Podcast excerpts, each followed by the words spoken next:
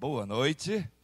Nós somos o físico, nós somos espirituais, nós somos emocionais, que mais? Intelectual e social. E não há como o meu intelectual, a minha, a minha parte mental, não é?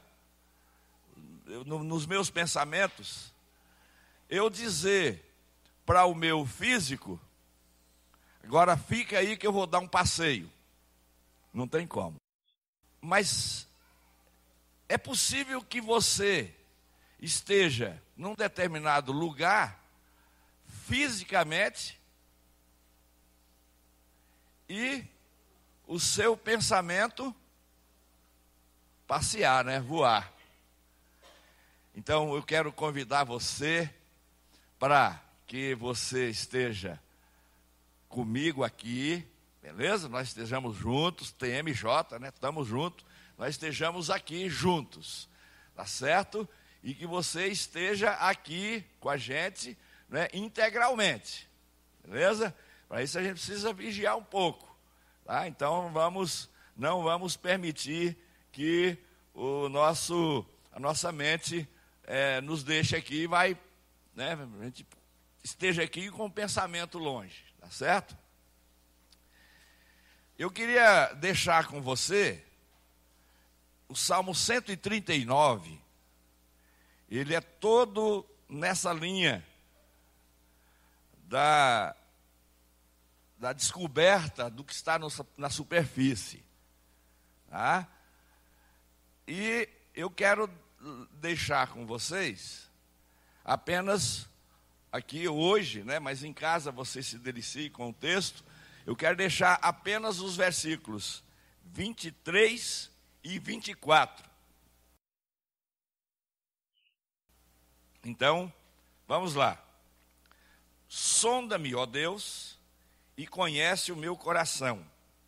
Prova-me e conhece os meus pensamentos Vê se há em mim algum caminho mau e guia-me pelo caminho eterno. Então, é, o que nós temos, e a figura é essa mesma, do iceberg. E quando nós olhamos para essa figura, é exatamente isso. Nós temos aquilo em nós que nós conseguimos entender visualizar e as pessoas também. Né? Mas o que nós estamos e vamos identificar nessas quintas-feiras, é, com base nesse livro que está aí, Espiritualidade Emocionalmente Saudável, é que, além do que é possível ver, além do que é possível nós mesmos percebermos, existe uma parte bastante grande que é o que está embaixo da superfície. E o que nós é, temos aqui como exemplo de Davi é que nós devemos ter esse compromisso, nós precisamos ter esse desejo, assumir esse compromisso conosco mesmo, porque isso aí é um compromisso que eu preciso assumir comigo. Das primeiras páginas do livro a gente já percebe que é um compromisso comigo mesmo. Né? E, e, esse é um compromisso que nós precisamos ter. E, e, e aqui a gente tem um exemplo, o um exemplo de Davi. É, é, esse, essa, essa composição é uma composição que Davi está é, analisando, verificando que é, Deus é um Deus que tem um compromisso com a nossa integralidade. Deus tem um compromisso com o nosso todo. E, mas há algumas coisas que nós, de nós mesmos, nós não conseguimos descer na superfície. E aí nós precisamos da ajuda de Deus. Então é, é essa, é essa, é, é, essa motivação é que tem nos feito, então, conversar isso com a igreja e chamar vocês para juntos e a gente caminhar aqui nessas quintas-feiras. Que, então, é, é, existe essa realidade. Né?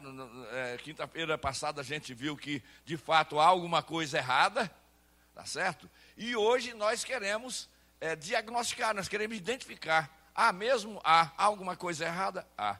Então vamos identificar quais são, em que áreas e quais são essas, é, é, é, essas coisas erradas. E é exatamente isso que Davi está falando aqui. Né? Ele, ele diz claramente: sonda-me, Senhor, me conhece. Né? O Senhor conhece o meu coração. O Senhor sabe de tudo de mim.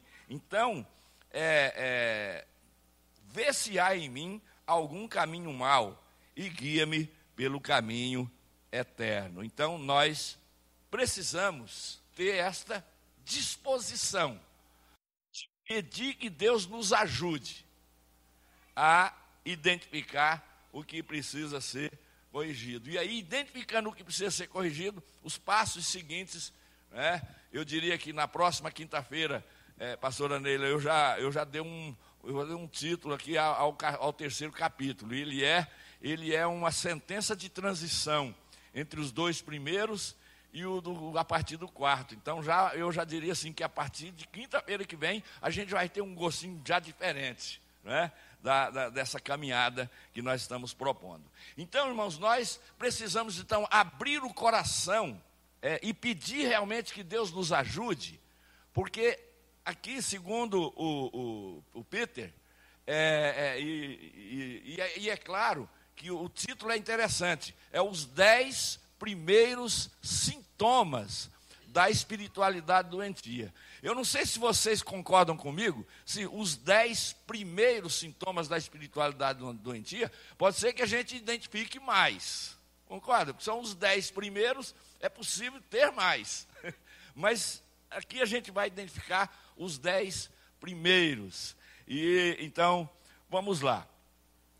O primeiro deles, desses sintomas, é o fato de nós usarmos Deus para fugir de Deus. A gente usa Deus para fugir de Deus. Então, é, uma, uma, uma sentença que eu já defino aqui para juntos nós caminharmos é: o ativismo não pode substituir uma vida com Deus. Ou seja, usar Deus para esconder, para fugir de Deus, é quando nós realizamos atividades é, é, de, de todo jeito para encobrir, para não, não assumir é, é, e não buscar a, a correção de, de, de fatos na nossa vida que nós precisamos disponibilizar para Deus corrigir, nos ajudar a corrigir, e nós nos, nós nos encobrimos no ativismo, nas atividades, naquilo que precisam ser feitas, e não permitimos que Deus é, é, é corrija. Então, é, nós é, e, nessa, e nessa caminhada, o primeiro passo é esse, e daí os desdobramentos são terríveis, porque aí eu começo a realizar as coisas que agradam a mim. Já viu quando você é, é, é convocado para algum tipo de atividade, de algum tipo de ação, e, você não se agrada daquilo, você quer fazer aquilo que agrada a você. É, é, esse sintoma te faz com que o ser humano, embora seja crente, embora seja convertido, sem perceber, ele está é, realizando coisas em seu nome e, e não em nome de Jesus. Não é exatamente isso que Paulo fala aos Colossenses, no capítulo 3, versículo 17? E tudo quanto fizerdes, seja em palavra, seja em ação, fazei-o em nome de Jesus. Mas quando nós estamos é, é, é, só na, na, na, ponta do iceberg e não entramos na, na profundidade, a gente corre esse risco de realizar obras que nos agradam, realizar obra em nosso nome e, e, e, e até, até orações mesmo. Já viu? A gente ora ao Senhor, mas não submete a sua vontade. A gente ora já determinando para Deus aquilo que Ele quer que Ele faça. E daí vai, é fazer as obras, é, as orações, verdades. Já viu algumas verdades que a gente usa da Bíblia são verdade, mas a gente usa com motivação errada. Eu não sei se vocês já fizeram isso, eu infelizmente já fiz. Né? É, usar de verdades bíblicas para desvalorizar alguém. Usar de verdades bíblicas para superar quantas discussões, quantos debates. Gente, eu conheço, é, é, é, histórico, mas não precisa nem da gente entrar em detalhe aqui. Eu conheço, eu conheço igrejas, igrejas que se dividiram por causa de debates de verdades bíblicas. É usar de verdades bíblicas não para a correção da sua vida, mas usar de verdades bíblicas para é, superar outros, para, para desvalorizar, né? E, e aí então é, é isso. Outra, outro detalhe também, outro, outro detalhe desse sintoma de usar Deus para fugir de Deus, é quando é, eu quero, eu, eu, eu me exagero nas minhas realizações com a motivação de competir. Então tem, eh, tem o irmão fulano tal, ele é muito elogiado, faz isso, não, mas então eu vou fazer mais do que esse irmão, porque eu também quero ser elogiado, eu também quero estar num lugar de destaque. Então eu vou realizar né, as coisas para também uma, como uma forma de competir e, e, e, e, também mais, tem mais coisas aqui, mas essas em resumo, que é outra coisa também muito séria quando eu é, quando eu uso Deus para fugir de Deus, é quando eu aplico algumas verdades bíblicas de forma seletiva. Eu conheço as verdades bíblicas, mas para me ajustar, eu dou destaque apenas àquelas verdades bíblicas que me interessam. Isso também é usar Deus para fugir de Deus. Então, o ativismo, essa movimentação toda, não pode substituir uma vida com Deus. É, eu preciso aprender a fazer a obra de Deus com Deus. Ok? Esse é o primeiro. O segundo é ignorar as emoções de raiva, tristeza e medo. E aí, irmãos, nós não podemos ignorar que Deus nos criou seres integrais. Acabamos de, de, de, de, recordar aqui o que foi falado na quinta-feira e a pastora replicou no domingo aqui para nós. Nós não podemos ignorar isso. É importante que a gente sempre lembre disso. Não é? essa, essa, é, essa composição nossa, especialmente é, é, a, a, parte emocional. É, por exemplo, quando você retém, quando você retém a raiva, você corre um sério risco, porque você não resolveu a questão da raiva. E a, a Bíblia tem uma expressão muito forte que se chama raiz de amargura. Todas as vezes que eu retenho a raiva, eu crio uma doença emocional em mim, e essa doença emocional ela vai se complicando, e a, as, a, as pesquisas da medicina têm dado conta de que essa, esse caminho é um caminho muito perigoso e é um fator realmente muito sério, de um, é, uma, é uma, um sintoma muito sério de uma espiritualidade emocionalmente doentia. Eu reter a raiva, reter a tristeza. Quando eu retenho a tristeza, eu não trabalho a, a, a, tristeza, mas eu retenho. Eu estou triste, eu não trabalho isso, eu não reconheço, eu não, eu não quero. Eu estou triste, mas eu não quero mexer com isso. Não, eu não, eu não quero mexer porque eu estou triste. Mas está triste por quê? Vamos trabalhar, vamos. Não. Aí a, esse sintoma ele vai causar aí é, ansiedades, depressão, coisas terríveis porque você não trabalha essa questão. Você diz, não, mas eu não posso estar triste. Né? O fruto do Espírito é, é amor, alegria, amor, paz, alegria. Então, né, a alegria do Senhor é a nossa força. Tudo isso é verdade. Mas eu sou um ser integral. É possível que eu passe por um momento de tristeza e eu preciso trabalhar isso, eu preciso admitir isso. Eu não posso ignorar essa questão. Outra coisa é o medo. Não é verdade? Não, o, crente não pode ter medo. Se assim tem medo, é, medo é, é, falta de fé. Da, aonde, é que você, onde é que se tirou isso? Todos nós somos normais, temos medo.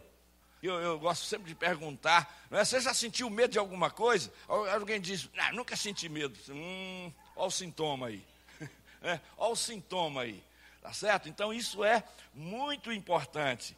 Não é? e, e e aí tem mais, né? Tem mais a, a questão que não, não, tá, não, foi nem citado aqui, mas a vergonha, não é? a, a questão da raiva, não tratada aqui, né? vem a questão do ressentimento, né? vem a questão da mágoa, né? vem, é, aí tem a questão do sofrimento também, não é isso? Você já viu que é, tem situações que a pessoa diz assim: não, ser seguidor de Jesus é sofrimento, é sofrer.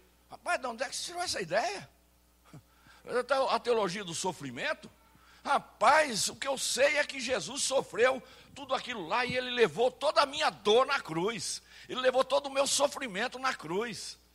Sabe? E ele me, chama agora para eu tratar. E se, e se vem, se tem, né, tem isso, eu vou tratar, eu vou descer nessa superfície, eu não vou ignorar, não vou ignorar a, a, as nossas emoções aí de raiva, de tristeza, de medo, de vergonha, de sofrimento. E aí a gente tem essa questão. Então não podemos ignorar que Deus nos criou seres integrais, seres normais. É, nessa questão aqui, é, é interessante porque ah, o Peter diz que nossos sentimentos são também um componente do que, do que, significa sermos a imagem e semelhança de Deus. Então, quando nós ignoramos raiva, tristeza, medo, quando nós ignoramos isso, nós estamos ignorando uma parte da nossa humanidade. Né?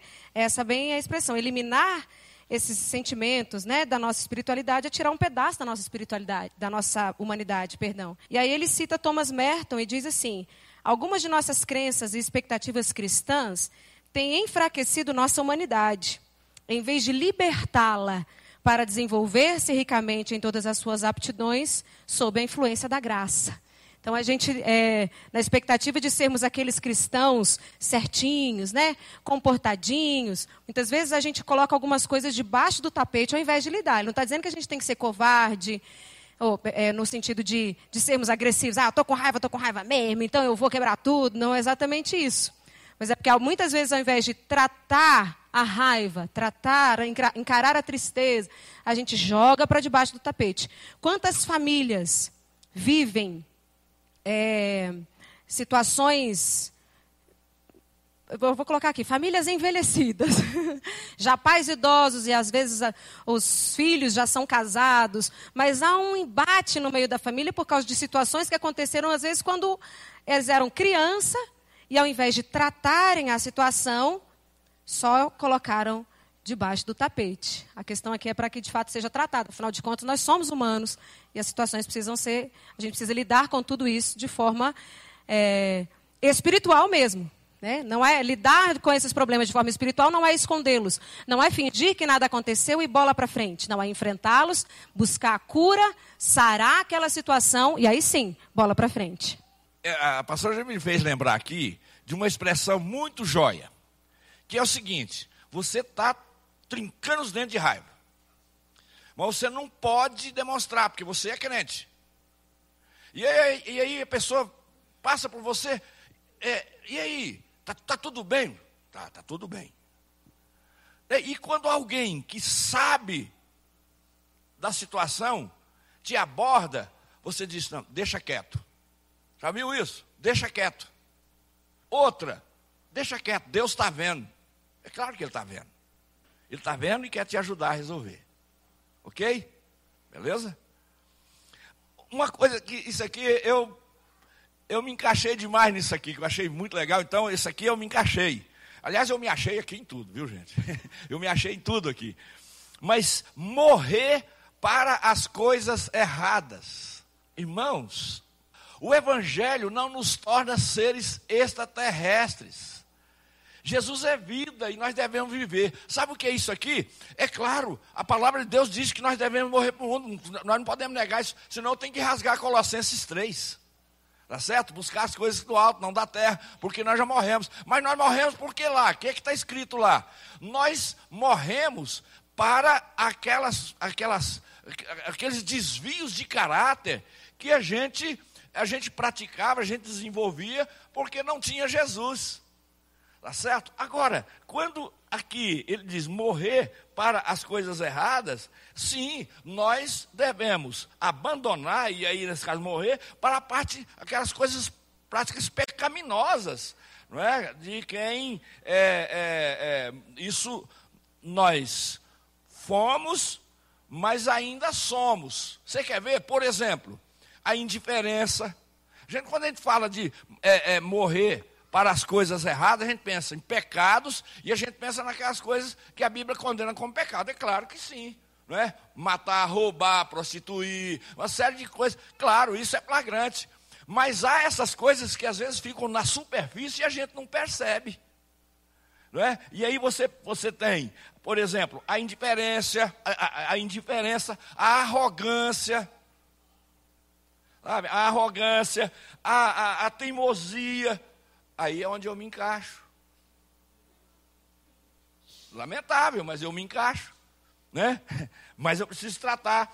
E a, a, a, não, essa aqui não, essa aqui eu rejeito. Mas é, é possível. A hipocrisia, não é verdade? Eu estou. E aí a hipocrisia é você falar aquilo que você não está sentindo, falar aquilo que não é verdade no seu interior. Né? E, e, então, tudo isso, é claro, morrer para as coisas erradas mesmo, não é? Agora, por outro lado, nós, é, é, é, nós não podemos, nós não devemos morrer para as coisas saudáveis da vida. Você já viu que. Eu já contei a história aqui, uma vez que eu encontrei um pessoal lá na praia, e uma das pessoas lá estava lá morrendo de tristeza, lá estava preocupadinho, porque estava em desobediência, porque estava na praia. Rapaz do céu, eu vou para a praia e glorifico a Deus, aleluia, louvado seja o Senhor ali. Eu gosto de praia demais, eu gosto de me divertir, eu gosto de me alegrar. Sabe, irmãos? Então, a alegria, o, o, o, os prazeres da vida mesmo. Olha, eu aceitei, recebi Jesus na minha vida eu não, eu não sou alienígena, não, gente. Eu não, eu, não, eu me recuso. Eu não sou alienígena. Eu estou vivendo aqui, então eu, eu compartilho com as pessoas, eu convivo com as pessoas, então tenho as amizades, eu tenho alegria, é, eu, eu, gosto de música, não é? O pastor Cristiano, não é? o Cris, que falou no nosso congresso de jovens há um dia desse aí, não é? falou lá, gosta de cinema, gosta de filmes. Então, gente, ora, peraí, então, eu preciso aprender isso aqui. Né? Então, o Evangelho não nos torna seres aí angelicais. Né? Então, não, não me toque porque eu sou um ser angelical. Não, pode me tocar à vontade, pode mexer comigo, pode me chamar para ir numa pizzaria, pode me chamar para uma diversão. Quando forem à praia, me chamem. Aliás, os membros da igreja estão proibidos de viajar para a praia sem avisar o pastor, porque pode ser que o pastor queira ir também. Tá certo? Então, a vida, irmãos, vida, vida, vida abundante, vida para ser vivida. Então, essa, essa história, morrer para as coisas erradas aqui, é, pode ser um sintoma, né, você não querer mais viver, não querer mais. Ah, tu, tu, em, sabia que tem gente que vê coisa errada em tudo? Já viu isso? Não, isso, não, isso não é coisa de crente. Tem logo adiante aqui algo bastante parecido com isso aqui, que né, nós vamos falar já já. Então, antes de falar sobre o sagrado e profano, Vamos no 4, então. 4 é negar o impacto do passado sobre o presente. E aí a frase: devemos voltar ao passado para nos libertarmos dos padrões errados que não foram corrigidos. Ora, tem até uma frase, e é verdade, a gente cita ela muito aqui, né? O passado não profetiza sobre o nosso futuro. É verdade, claro que é. Agora, se eu deixei lá no passado coisa não resolvida, eu tenho que voltar lá. Não tem como. É, isso é, inclusive, isso aí não é Peter que está dizendo isso. Ele está ele tá trazendo de uma forma sistematizada para nós, mas se há um erro, se há um erro, a palavra de Deus diz que nós devemos voltar ao ponto em que erramos. Tá certo? Então, é, é, nós é, é, é realmente precisamos retroceder sim, para nos livrarmos de alguns padrões que nós ainda mantemos que é fruto lá de algo do passado, e a gente precisa voltar, retroceder a esse passado para é, nos libertarmos dele. Então, é, é, padrões doentios, né, é, destrutivos, tá certo? Que muitas vezes, porque fazem parte do passado, mas ainda estão ainda intrincados na gente, nos impede de amar como devemos amar, nos impede de amar a nós mesmos e ter um amor próprio, nos impede de amar as pessoas. Eu não sei, né, é, aqui um pequeno parênteses, eu não sei aonde você está se encaixando aí não, mas eu digo para vocês aqui que eu me encaixei em quase tudo aqui. né? Então, nós precisamos realmente ter esse padrão de amar a nós mesmos e amar as pessoas como Deus planejou que a gente amasse. Né? Então, a velha natureza é um fato ainda. É um fato. E aí não, não, não me peça para explicar, porque isso aí você vai. Se você quiser uma explicação, quando você estiver na eternidade, lá com, com Deus, né? Porque você recebeu Jesus, você vai para a eternidade mesmo, você vai estar na eternidade com Deus. Chega lá, você pergunta para ele, pai, só uma curiosidade aqui, por que quando eu me converti, o senhor não anulou tudo do velho homem, da velha natureza? Isso aí você pergunta para Deus. Né? O certo é que nós somos essa velha natureza e a gente precisa trabalhar bem essa questão aí. Quinto ponto, essa é a, a, a, uma questão que eu confesso para vocês que a minha santa tentação era reservar uma quinta-feira só para isso. É que nosso objetivo é caminhar. A gente tem que passar, né, para passar adiante. Mas vou dizer uma coisa para vocês. Isso aqui, realmente, é, nós, nós precisamos tomar o máximo de cuidado. Esse sintoma, ele é um sintoma bastante marcante, bastante presente. É, é, é, bastante comum, não que os outros não sejam, mas esse é. E aí, nós temos aquela máxima né, da conversa de Jesus com a mulher samaritana. Isso aqui não está nem no livro, né, isso aí foi uma frase minha. Né, Deus procura, Deus nos procura para sermos adoradores em espírito e em verdade, todos os dias. E aqui, é, essa divisão é quando, gente, nós entendemos que existe o dia santo e o dia não santo tem o lugar que é santo e o lugar que não é santo. Ou seja, aqui dentro nós temos que nos comportar, é ou não é? Lá fora nem tanto, né? Porque a gente já está lá fora, lá fora pode bagunçar, não é? Então, essa, é, essa, essa divisão é um sintoma terrível, né? A, a, a terrível tentação de separar aí o que é sagrado e o que é profano. Eu nunca me esqueço de uma vez lá no Rio de Janeiro, eu era o que o Tiago é hoje na UMPDF, né, Tiagão? Eu já fui, eu já fui um Tiago na vida, viu, Tiagão? Ô, oh, bons tempos aqueles. Então nós tínhamos umas reuniões mensais, lá era mais fácil do que aqui, tá? A gente tinha umas reuniões mensais. Era, era integral, de manhã até de noite. E na programação constava um, um torneio de futebol entre as mocidades. Rapaz, e o pau estava quebrando lá, rapaz. O negócio da, da, da, da cintura para cima era canela. E o negócio estava tava difícil, o negócio tal. E eu, eu dei uma paradinha no negócio. Né? Eu estava apitando, né? E tal, o negócio estava quente, eu dei uma paradinha. Pessoal, só um instantinho. Gente, olha, vamos, vamos maneirar, né? Somos, vamos fazer isso com o nosso irmão, vamos, vamos entrar mais devagar, vamos fazer, um, vamos fazer um negócio legal aqui para ninguém se machucar. Rapaz, um, um gente fina de um, de um dos times. Ô Ruizão, qual é, rapaz? Esse negócio que você está falando aí é lá dentro. Aqui nós estamos jogando futebol, aqui é coisa de homem. Então eu falei, eita lasqueira, é, é, é, é, futebol é coisa de homem. E aqui, aqui é futebol de homem genera, é, é, regenerado por Cristo Jesus. Então faz favor de se comportar, senão eu vou tirar você do jogo. Ora, eu tive que dar essa chave de autoridade, porque, ué, não está. Ah, não, então, vocês entenderam? Ah, não, esse negócio aí você não está com nada, não. Esse negócio aí, essas coisas que você falou, é lá para dentro. É lá dentro a gente trata disso. Agora, aqui é, aqui é futebol, aqui é outra coisa. Ué, sabe? Você precisa ser Jesus no que você estiver fazendo, meu irmãozinho. Senão você está nesse sintoma.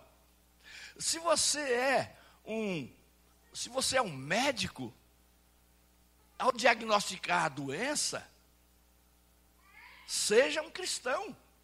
É igual aquele médico, já de idade, formou um dos seus filhos médico, e estão lá no consultório. Aliás, o filho está lá no consultório e chega em casa todo feliz, porque ele indicou um, um cliente para ele, um paciente para ele, e ele chegou todo satisfeito em casa. Pai, hoje chegou uma pessoa lá no meu consultório, eu diagnostiquei, passei a medicação, e aí, pai, todo satisfeito para o pai, pai, eu mediquei, diagnostiquei corretamente, mediquei a, a medicação correta, e ele, o, o paciente tomou a medicação e ficou curado, todo feliz, contando para o pai. E o pai respondeu para o seu filho o seguinte: Ok, meu filho, beleza. Só que deixa eu te informar o seguinte: esse paciente aí que você curou, ele foi uma das fontes em que eu é, obtive recursos para custear o seu curso de medicina. Ou seja, durante todo o período, aquele doente já podia ter sido curado. E aquele médico ia prorrogando a doença dele para continuar ganhando dinheiro. Então, se você é, se você é motorista de ônibus, se você é cobrador, se você é sapateiro, eu vou, vou pegar aqui a, a simplicidade do sapateiro. Se você é sapateiro, é, fabrique sapatos de primeira qualidade e venda pelo valor justo.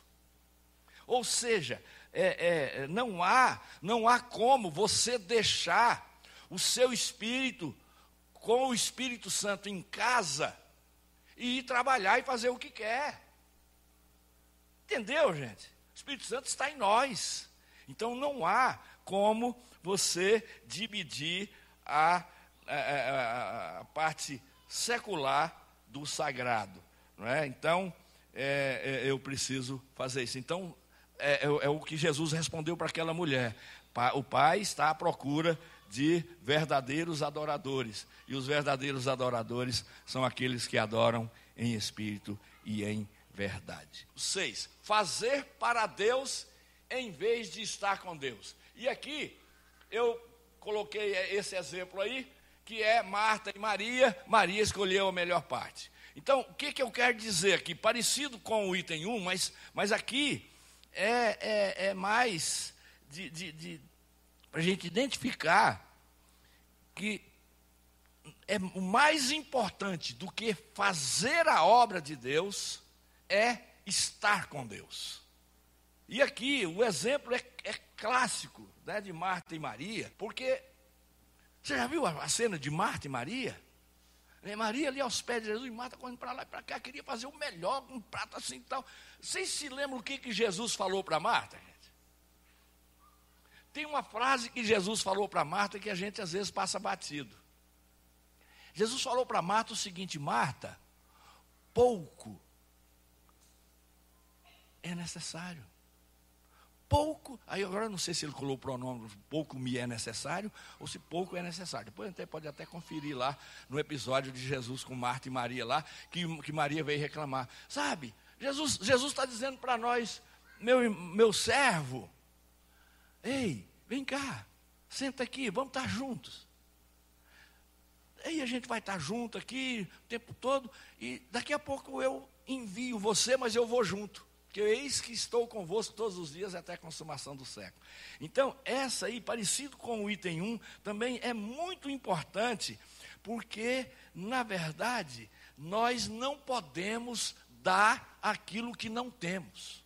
Então, esse sintoma é um sintoma de uma espiritualidade emocionalmente é, é, doentia, porque rouba de nós o melhor de Deus para nós tira de nós e, e, e, é, e o que é mais, nos, nos incapacita. Porque se a gente não, gente, olha, se a gente não, se a gente não estiver com Jesus, não vai fazer a diferença. Qual foi a diferença dos discípulos? Vocês se lembram? Lembra num, num episódio ali, qual foi a conclusão das, das autoridades em relação àqueles homens, Pedro e, e, e João? Vocês se lembram ou não? Esses aí, por esse jeito aí, eles estiveram com Jesus. Então, uma espiritualidade emocionalmente saudável vai fazer com que, em situação que exigir uma ação, uma atitude, uma fala nossa, nós vamos ser identificados como quem esteve com Jesus. Sete. Aqui é, até nós já, já tocamos um pouco nisso aqui, não é? Que é espiritualizar o conflito. O conflito deve ser enfrentado, não deve ser mantido. Muito parecido com a questão lá da raiva, que nós já falamos, mas aqui é o conflito mesmo, né? Aí entra muito aquela questão de que tem gente que tá, tá tranquilão com todo mundo, né? Já viu gente assim? Não entra em conflito, mas está sempre com problema, está sempre emocionalmente abalado, porque não enfrenta o conflito. Os conflitos existem, os conflitos estão aí, não é? é, é, é aqui tem muito essa questão de você, ao não enfrentar o conflito, você varre para debaixo do tapete, não é? Então você não limpou, né? Porque as, as irmãs aí, os irmãos também que são donos de casa, né? É, é, hoje em dia tá, quebrou mais esse tabu de só as mulheres é que tem essa responsabilidade, né? Mas, mas então, já viu? Tá sujo, e aí a gente, não, vai dar um trabalho lascado limpar isso aqui. Vamos fazer o seguinte, por enquanto, vamos empurrar para debaixo do tapete. Aí, da outra vez, Não, não vamos enfrentar, empurra para debaixo do tapete. Daqui a pouco não tem mais jeito. Tá certo? Então tá tudo podre já, porque já apodreceu o tapete, já tudo enrolado, né? Então, essa essa questão é uma questão muito séria. Outra coisa aqui também. Você já viu que nessa situação aqui, nós sempre mantemos o conflito não resolvido. E aqui tem uma coisa muito séria. Você quer ver? Por exemplo, Jesus ele, ele não disse que a gente ia enfrentar conflito no mundo? Disse ou não? Sim. Mas ele disse para a gente não enfrentar? Não, ele disse que a gente tivesse bom ânimo, que ele venceu e a gente vai vencer com ele. Então nós precisamos aprender a enfrentar e, e entender que a, nossa, que a nossa vida espiritual com Deus não vai nos livrar dos conflitos, é o contrário. É o contrário. Mas só que nós não podemos pensar que nós não precisamos enfrentá-los, porque Jesus já disse que a gente ia ter mesmo esses problemas. Então, não, vamos enfrentar conflito, não espiritualizar. Tá certo? Então, o conflito é numa área, é numa, na área financeira. Gente, esse, olha, esse mal, ele é, ele é muito, eu já vi muita gente, já vi muito crente, já vi muito crente endividado dizer, não, eu estou nas mãos de Deus, eu não preciso me preocupar com isso, né? Que vai, vai, usei outras palavras, né? Vai, vai chover dinheiro do céu. Não enfrenta o conflito para ver, não. Tá certo? Então, esse sintoma, ele é muito sério, tá? Oito. Mas olha só, encobrir a fragilidade, a fraqueza e o fracasso. Não temos o que temer, apesar das nossas fragilidades. Sabe o que é isso, irmãos? Essa teologia do triunfalismo que tem por aí. Tá certo? Então, meu amigo, nessa linha aí é o seguinte: não, eu sou crente, eu sou de Jesus, então eu não vou falhar. Rapaz, vai falhar sim. Vai ter fracasso? Vai. Vai ter, é possível que tenha. Lembra aquele texto lá do Antigo Testamento que diz que nós não somos cauda, nós somos cabeça? O que que muitos dizem daquele texto? É que aonde eu tiver, eu vou ser chefe. Aonde eu tiver, eu estou na, eu na, na Cristo. Então, nesse sentido, todos os cristãos, todos os evangélicos querem ser presidente da República. Só tem vaga para um. É só um presidente. Sabe? E aí, eu não posso ter fracasso. Se eu tiver fracasso, se eu tiver alguma fragilidade, se eu tiver alguma fraqueza, eu estou em pecado. Já viu isso? Ué, tem gente que afirma, isso ninguém me falou, eu ouvi. Tem gente que afirmou, que afirma mesmo. Ah, se você quer comer, continuar comendo rapadura com farinha, pode continuar comendo rapadura com farinha. Agora eu vou comer caviar. Porque eu fui chamado por Jesus para comer caviar. Aliás, já tem gente aí defendendo que Jesus e os discípulos eram todos ricos, viu gente? Tá? Jesus e os discípulos eram todos ricos. Ele não tinha onde reclinar a cabeça, mas era rico. Sabe? Então, essa, essa ideia de, de que nós precisamos encobrir, as pessoas não podem saber da nossa fragilidade. Aí tá, fica tudo lá embaixo na superfície, porque se as pessoas não podem saber, é melhor que eu também não mexa com isso não. É melhor que eu não trabalhe com, os meus fracassos, com as minhas fragilidades. Afinal de contas, eu sou o pastor dessa igreja. Eu e a pastora Neira somos pastores dessa igreja. Nós não somos frágeis. Ó, oh, nós somos, né? Hein? Pode bater à vontade na gente, que a gente aguenta. Hã? Ah, não? Só em mim, você não, né? Não, em mim também não. Gente, nós precisamos reconhecer isso. Que eu, querer encobrir isso, querer negar isso, é um sintoma de uma espiritualidade emocionalmente doentia. A Bíblia não esconde a fragilidade dos seus heróis. Essa foi a frase mais legal que, eu, que o Peter escreveu nesse ponto 8. A Bíblia não esconde a fragilidade, as fraquezas, os pecados dos seus heróis. Pode, pode pensar aí. Ah, é, vou falar só aquele que é o segundo coração de Deus. Está lá, tudo registradinho. Todo, todos os vacilos. Inclusive, olha só. O caso de Davi. Vocês concordam que o Salmo 139, esse que eu li o finalzinho, vocês concordam que ele podia poderia ter ficado sem uma parte aqui? Que ele está demonstrando ódio pelas pessoas? Ódio consumado. Isso aqui é a parte frágil do salmo. Isso aqui não era para ficar, não. Vamos tirar essa parte aqui, ficar só com reconhecimento da soberania, da coisa de Deus, da graça, conheceu a substância informe e partir lá para o finalmente. Então, é, Paulo, não é? Paulo teve as suas fragilidades, tá certo? E é interessante que Paulo trabalha essa questão da fragilidade de uma maneira muito legal. Ele diz o seguinte: eu, eu reconheço, eu, eu reconheço a minha fragilidade, eu reconheço a minha fraqueza, só que eu reconheço mais. E aí é o que é o diferencial. Tá, gente?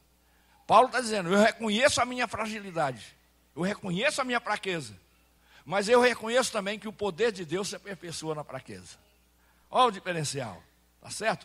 Quando ele diz lá aos Filipenses 4, 13, que é o, aquele texto clássico, para-choque de caminhão, adesivos, né? tudo posso naquele que me fortalece. Sim. Já olharam a fragilidade dele anterior lá? Não, né? isso a gente não olha. Diante da fragilidade, de ter experiência com fartura ou com escassez, com abundância ou com fome. Tá? Toda esse, essa instabilidade, de fragilidade aí, diante de tudo isso, eu tenho um Deus que nele eu tudo me fortaleço. Né? Né? Então, interessante, tudo posso naquele que me fortalece. Então, irmãos, veja, o 9. O 9 é viver sem limites. E aí, gente, isso aqui, esse viver sem limites aqui, não é no sentido negativo, não, porque tem gente que acha que não tem limite para fazer o que quiser, não, não é nesse sentido, não. Aqui o viver sem limites é um sintoma de uma espiritualidade emocionalmente doentia, porque quem vive assim pensa que pode fazer tudo, e que se ele não fizer, ninguém vai poder fazer. Se ninguém fizer, se ele não tiver ali, olha esse negócio, rapaz, está vendo? eu não tive presente nesse negócio, não deu certo. Então, se eu não tiver presente, se eu não tiver encabeçando, não vai dar certo. E só eu que posso. Nós não somos, nós não somos ilimitados. Então, a gente não pode pensar que a gente, que, que a gente tem condições. E aí, de novo, né, a gente pensa em Paulo, né, posso todas as coisas naquele que me fortalece. Né? Mas aí a gente começa a pensar. É isso? Que alguma, em algumas coisas Paulo não completou, não fez. Outra coisa, a Bíblia é clara ao dizer: Jesus não curou todas as pessoas. Jesus não curou todas as pessoas. Não é? E, e então, é, esse, esse, essa questão é muito, muito séria. E aqui, quando nós aprendemos que nós temos limites, nós aprendemos que de fato Jesus está nos propondo uma realidade diferente do que os religiosos estavam propondo, que é peso, já viu peso? Não é? Quem, quem, não, quem, quem, quem vive sem limites, não, não aprende isso, só vive sobrecarregado, só vive cansado. Sabe, ó céus, ó vida, ó dor. Porque não consegue, está pesado. E Jesus já disse: se olha, tomai sobre vós o meu jugo. Sabe, lembra, sabe o que é jugo, né? O pessoal da fazenda sabe o que é jugo. É aquele peso no ombro.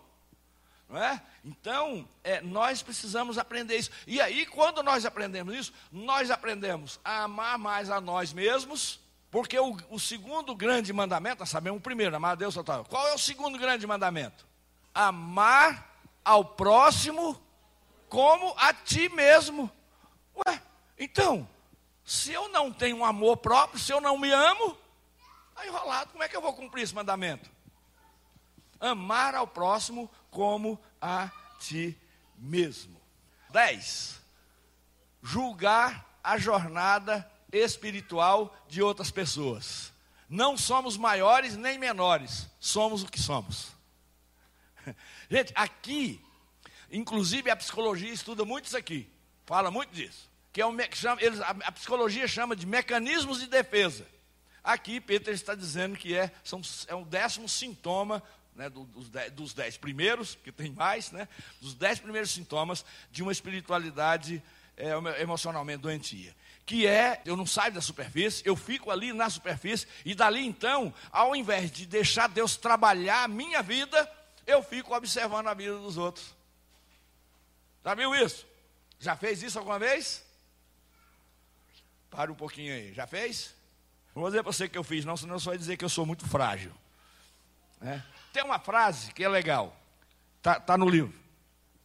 Se você está ocupado com os seus próprios defeitos, não tem tempo para ver os de seus vizinhos. Aqui entra a questão do orgulho espiritual, não é? É isso assim, assim não, mas isso aí é porque é, é, é um fracote. É um fracote. E aí eu julgo as pessoas, e à medida que eu julgo as pessoas, eu não estou tratando de mim. Tem um episódio bíblico bem clássico sobre isso aí ou não? Tem ou não? Quando as pessoas estavam julgando os erros dos outros, o que, que Jesus falou? Você está preocupado com um cisco no olho do seu próximo? Você não vai conseguir resolver, caboclinho. Porque no dele tem um cisco, no seu tem uma trave. Né? Então isso aqui é muito sério. Né? E, e, essa, e aqui também tem uma questão muito séria. Que, aí você começa a, a, a, os dobramentos disso aqui é muito sério. Aí você começa a fazer distinção entre as pessoas. Já viu distinção entre as pessoas? Aí você seleciona.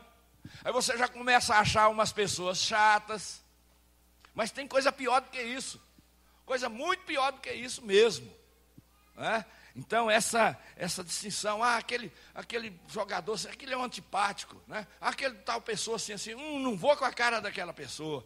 Então, isso você está você está num caminho, você tem que entrar. Entra, entra, sai da superfície e entra mesmo, porque Deus quer tratar você. Deus quer tratar a mim, Deus quer tratar a gente, tá bom? Então, veja você. Então, esses dez sintomas, esses dez primeiros, é um diagnóstico, não tem como. Agora, deixa eu te falar tem um antídoto. Tem um antídoto. Então, olha só: o caminho para a cura e a transformação da nossa vida espiritual em Cristo pode ser encontrado na união da saúde emocional com a espiritualidade contemplativa, porque esse é o assunto. Há um caminho, há um antídoto, ele é radical. Quando nós aprendemos com Davi no Salmo 27, que eu quero citar aqui rapidamente para você, Salmo 27, versículo 4. Uma coisa peço ao Senhor e a buscarei, que eu possa morar na casa do Senhor todos os dias da minha vida, para contemplar a beleza do Senhor e meditar no seu templo. Para contemplar, nós não podemos, gente, a gente esquece demais isso. Gente, nós somos seres emocionais e precisamos ter a parte contemplativa.